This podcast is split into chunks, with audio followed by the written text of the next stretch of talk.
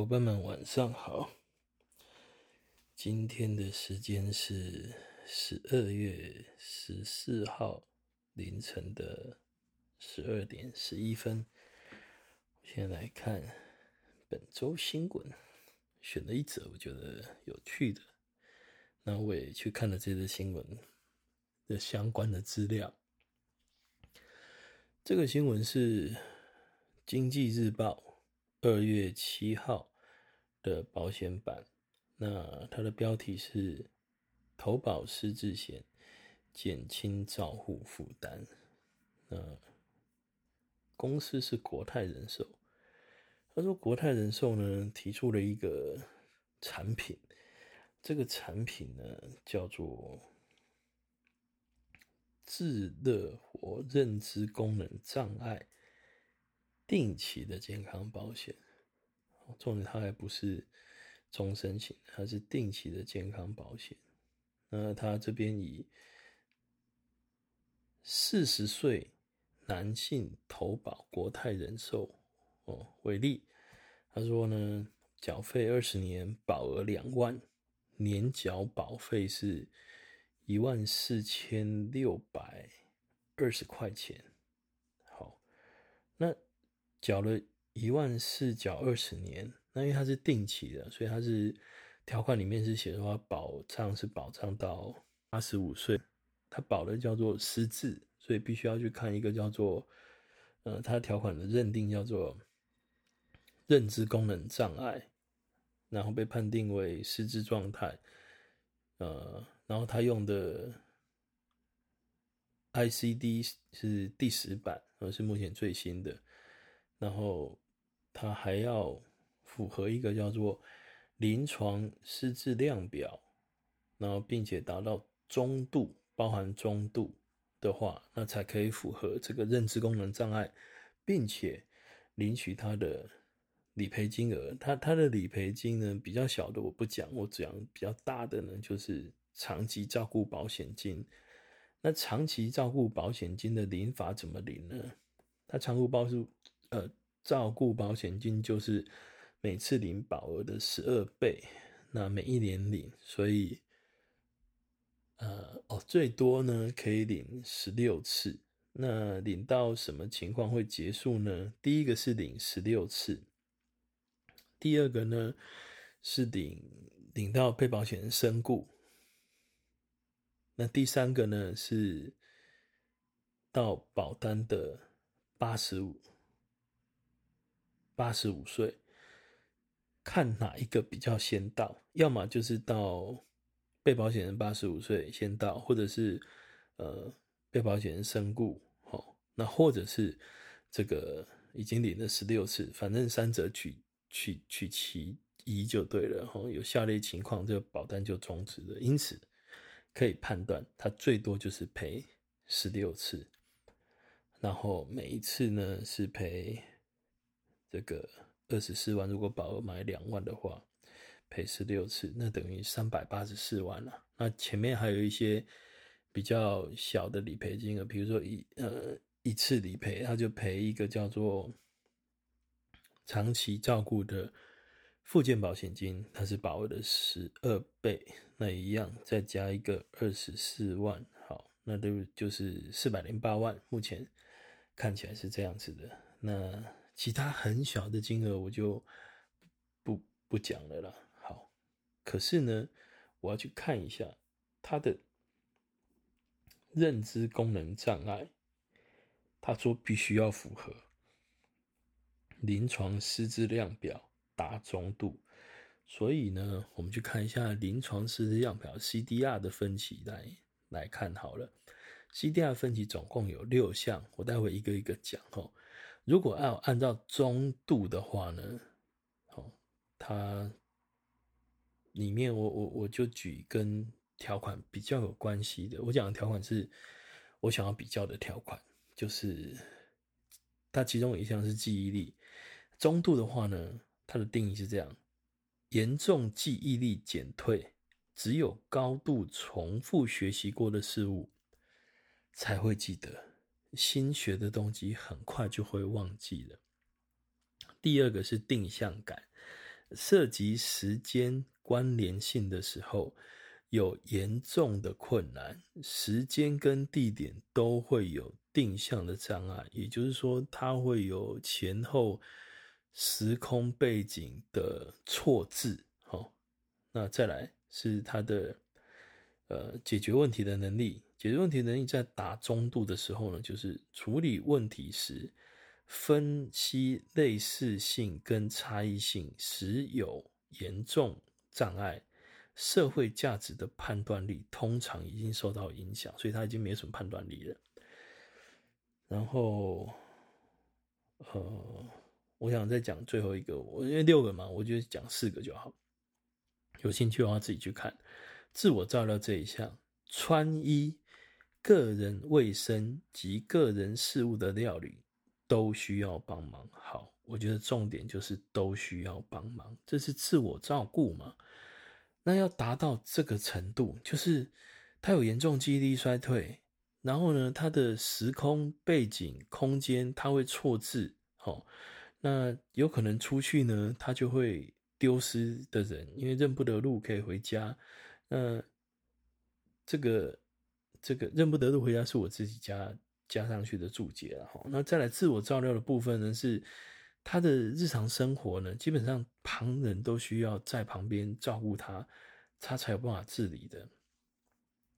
其实我好奇的点是，如果要这样才可以符合一个月两万块，然后一年要付一万四千六百块钱，保障到八十五岁。哦，回头看一下我们现阶段的失能保险，它它可以，它可以，它可以符合哪一级？我就看，呃，我现在看的条款是那个失能保险的条款。我我想从第一级的神经障碍来讲，它非常有机会可以符合一至一至三，符合第三级的失能等级，因为它上面是这样写的：中枢神经系统机能障碍，啊，机机能遗存显著障碍，终身无工作能力，为维持生命。必要的日常生活还可以自理，这个是还可以自理的情况诶。那维持生命必须的日常生活是哪一些呢？就是吃饭、大小便、穿脱衣服，然后上下床铺、步行，然后洗澡。这不就是刚刚的那个失智保险里面所提到的这个呃？失智评估表 CDR 其中一块自这个自我照料的穿衣、个人卫生及个人事务的料理，不就是这一些吗？然后这边是都需要帮忙，但是就失能保险的第三级来讲，哦，这个一至一至三来讲，它是不需要人家帮忙，它日常生活可以自理的。在这个情况，就可以符合三级的。那它下面的注释啊，就是失能险的注释里面，呃，在一之一的第二点，就是有失语、失认、失行等病灶症状，点点哈，他就记忆力障碍、认知障碍、情感障碍，然后哦，讲到情感障碍，然后什么人格变化等等的，在我们的这个 CDR 里面有一块叫做。社区活动能力，吼，他就不会，他他这边中度的指的是说不会掩饰自己的无力，不会掩饰自己无力独自处理工作、购物等窘境，就是自己很囧，然后不会做的事情，他不会去掩饰啊。然后被带出来外面活动的时候，外观还算正常。那这个解决问题能力，就解决问题的时候，社会价值判断力通常已经被受到影响。你你你去看他的这个，必须要符合这样才可以理赔，跟我们的一至一至三或者是一至一注释里面，他的第二点有记忆力障碍啦、认知障碍啦、情感障碍啦、吼抑郁减退啦、人格变化有这些障碍，然后。呃，必须要有旁人在旁边指示，不然他没有办法完成这一项工作，等于要人家帮忙才有办法完成的。我我都觉得都已经可以符合这一项了，所以那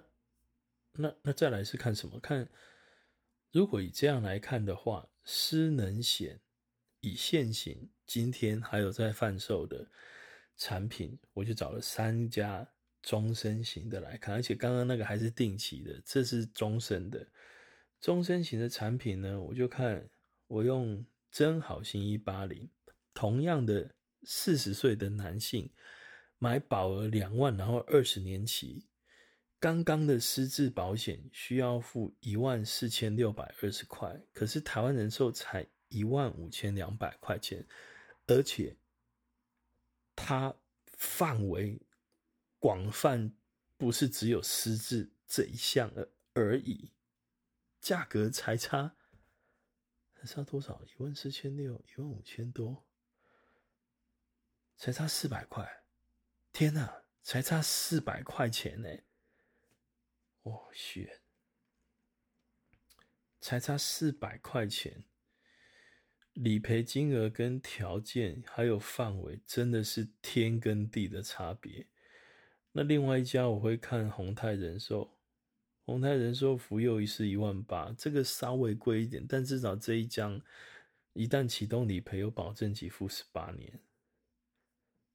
那第三个我看远雄人寿的超好新息，超好新息是一万九千六百块钱，这一张就差了五千块钱哦。可是如果用台寿来讲，哇，反观这样来看，台湾人寿这一张真好新一八零，哇，真的真好新诶，真的有够便宜的。好，国泰这张产品呢，发售的时间是在呃，我看它的呃备查的时间是今年的一百零九年的五月十四号，也就是说，它已经是下半年才开始发售的产品，然后。以这样的产品线来讲呢，它它只赔失智，然后它的失智必须要达到中度 CDR 判定的标准。那回过头看目前的失能保险，如果要符合中度的条件，我想要符合三级是非常有机会的。然后理赔的话呢，呃，反正他也是赔两万块钱，但是他不是终身型的保单，所以他赔到八十五岁就终止了，或最多赔十六次，或者是这个身故就没有了。那如果反观他现在如果买台湾人寿，才差四百块钱，一旦可以启动理赔机制的话，他是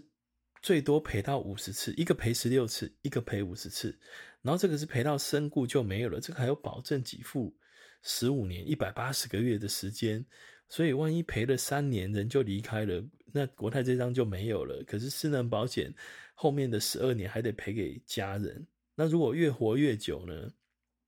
国泰最多也就赔到八十五或者或十六次就没有了。那可是如果是一般台湾人寿这张的健康保险，因为它是终身的，所以它可以赔到五十年之久。诶，诶，有五十年吗？十倍啦，把我的十倍领完为止的哦，但也是几十年啊，四十几年的时间啊，所以相对于这个这这这个价格啊，一个一万四千多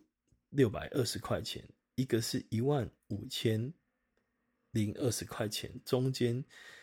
才差四百块，一万五千六百。是吗？我看一下，哦，一万五千两百块钱，所以真的只差四百块钱就可以买到一个完全不同等级的产品。我觉得这是一个非常危险的事情。为什么很危险呢？因为你要知道，国国泰人寿的业务员，他们有五万多人，然后他们销售的通路又又很多，还有。他应该有电销，也有那种银行通路。虽然银行通路不可能不太会卖这种保单，可是以国泰人寿的客户 base 量来讲，一定会有大把的人买这个产品，因为它其实你换算下来，它真的不是很贵。但其他客户可能不知道有另外一张叫做台湾人寿真好心，跟他只差四百块钱，可是你获得的东西是完全完完全全不一样的，应该是一样的，你会你会得到理赔啦，可是你会得到额外其他更多更多更多更多的保障。我们真的是要带着使命去跟客户讲有关。这个现在的失能保险，就算他不做我讲的刚刚的，比如说台寿啦，或者是宏泰或远雄，即便他只是买全球的或其他公司的定期的失能保险，保费甚至甚至只要他的三分之一或四分之一，就能买到跟他几乎一样的保额。然后他又可以获得更广泛的理赔范围、理赔内容，这个真的差太多了。所以我我我一看到这张保单，我就很好奇，相对比较起来，现行的私能保险的利基点在哪里？那更不用讲长照保险了吼。这有机会再回头去谈长照保险。因此哦。现在这这个，自从有了国泰，看到我看到这张保单之后，我我觉得在行销的时候没有比较是没有伤害的，所以我一一般来讲，我跟别人谈有关于这个这个呃失能保险，啊很简单，我就介绍失能保险内容跟理赔嘛，大家也不会觉得这张到底好在什么地方。但自从国泰这张出来之后，哦，我真的找到一盏明灯。因为它就是我一个可以去做一个对比的对照的内容，因为它只赔失智，它又是定期，没有身故退还保费，没有保证给付，然后呢，豁免我看一下豁免好了，啊，豁免条件，豁免条件是什么？哦，他达认知功能障碍就就豁免，也就是说，他也要符合认知功能障碍，它的它达豁免。那我们刚刚去看认知功能障碍，以失能险来讲的话，它符合三级是非常有机会的，所以失能险也会豁免。而且失能险不是只有这一项豁免，它有很很多豁免的内容啊。所以一旦有了这个比较值之后，我觉得很容易可以凸显出来失能保险的优势、优点跟好处。现在台湾面临老年化社会。其实大家都会面临到这件事情，老化所衍生出来的问题有很多，绝对不会是只有失智这一项而已，绝对不会是这一项而已。因此，这个保单给我太大的信心了，因为以 CP 值来讲，我我即便未来明年失能险贵一倍，我都觉得划算。这个是。我我今天想跟大家分享有关于我看到这一则新闻，然后回头去看这些内容。哦，对了，这张保单呢，它是它其实是一个一个实物给付型的保单了。那实物给付型，那它它给付什么东西？它它给付的是一个叫做长期照顾服务。那这个长期照顾服务呢，必须要是跟国泰人寿。有配合的长期照顾机构才可以。那目前只有一家，这一家公司呢叫做呃呃中中化，对吗？对，叫中化银发事业。那他提供的服务有哪一些呢？呃，他在他的保单条款里面。有有有几项了哈，就是一二三四五六七，有有七项，有精神行为的照顾、营养的照顾，然后环境的评估、照顾者的放松，然后个别化的设活动的设计、口腔的清洁、生活促进跟自我能力的照顾。这个写的我看不懂他在讲什么，重点是它的费用一个小时要五百五十块钱，如果保额买两万。除以五百五十块钱，等于有三十六点三六个小时，除以三十天，我一天可以用一点二个小时这样的服务，等于其实一天大概就一个小时这样的服务而已。所以我想，大部分的人应该是不会选服务，应该是会领现金比较比较直接啦。而而而且，他这个中华银法事业只有三个地区有，第一个是台北，第二个台中，第三个高雄。所以其他县市应该没有办法启动这个这些服务的内容。好，所以这张保单呢，它是一个实物给付型的，但是它可以领现金。那现金的金额呢，就是我教我刚刚讲的，那它的费率，我觉得相对起来真的是不便宜。好，看来未来会更有信心啊，去，因为有有比照，而且国泰人寿是一个指标性的公司，他自己也曾经销售过失能保险。它失能保险的内容、理赔项目，其实也跟我们刚刚看的那些是非常非常接近的。但是，相对这张这张新的这个叫认知功能障碍的定期保险来讲，我觉得他连自己卖的失能保险都比这个划算太多太多了。也因此可以知道，未来在发行有关于相关的长期照顾类的保险的时候，如果有这一张保单，因为它只赔了。这个失智，可是就要花这样的钱，然后取得这样的理赔内容。其他的保单可以很明显的比较出来，